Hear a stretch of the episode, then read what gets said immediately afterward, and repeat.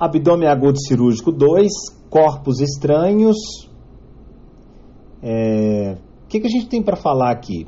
Essa, essa questão aí de dependendo do tamanho né, da, do, da, do componente e tal, passa direto ou não.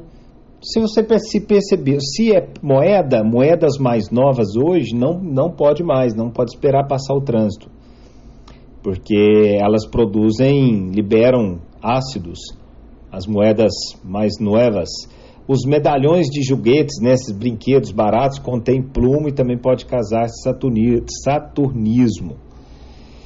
É, Fala-se que pilas maiores de 15 milímetros né, que passem de forma espontânea pela, pelos, pelo o píloro, né, deve-se extrair por baixo ou aquelas de 15 milímetros que provavelmente não vai passar, extrai por endoscopia, por cima. Ninhos maiores e adultos, os objetos ovalados mais de 5 centímetros de diâmetro ou 6, 6, 2 centímetros de grossura, tende a ficar parado no estômago e também você vai estar aí por via endoscópica. Moral da história: se passou o píloro, a gente vai tirar por baixo. Se não passou o píloro, tira por cima. Ok? Mas tenta sempre o vídeo. As aderências é uma causa super frequente na pediatria em cirurgias. Não, perdão, né? É as hérnias. As aderências não é comum, tá? As aderências com história de cirurgia é a principal causa.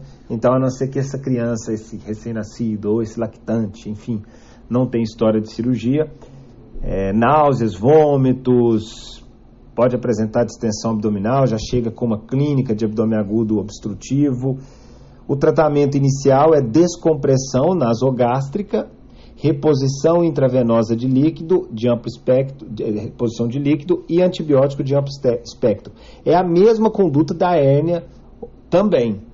A hérnia principal em menores de um ano é a hérnia indireta, devido né, a um processo vaginal, vaginal permeável e é mais comum no primeiro ano de vida, a maioria nos seis meses, é aquele então lactante que vai chegar com uma, um bulto, né, uma massa que aumenta quando esse lactante fica irritado, quando chora, quando tosse.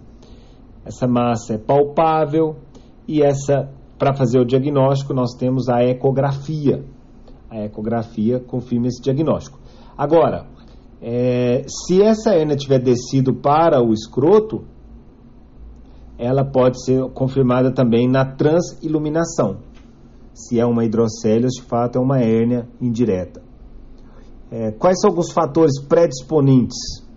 Nós temos os urogenitais, que é a criptorquídea, ok?